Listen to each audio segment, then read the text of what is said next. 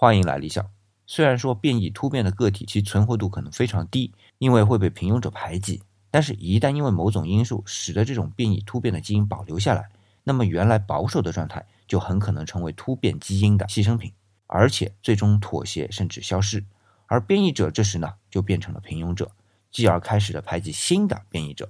这个现象很有趣啊，但是又很能理解，因为自己能够从另类熬成平庸者，付出的代价或者说冒的风险是如此之高，以至于谁都不想放弃如今安稳的地位。你看啊，一个变异者虽说他拥有变异的基因，但这只是他某一方面的基因突变，而不是全部。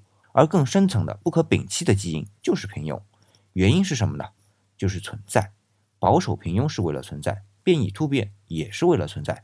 既然通过突变获得了新的存在，那么能够长期存在的方式就是保守平庸。我们把这个模式套用到商业上，似乎也是完全说得通的。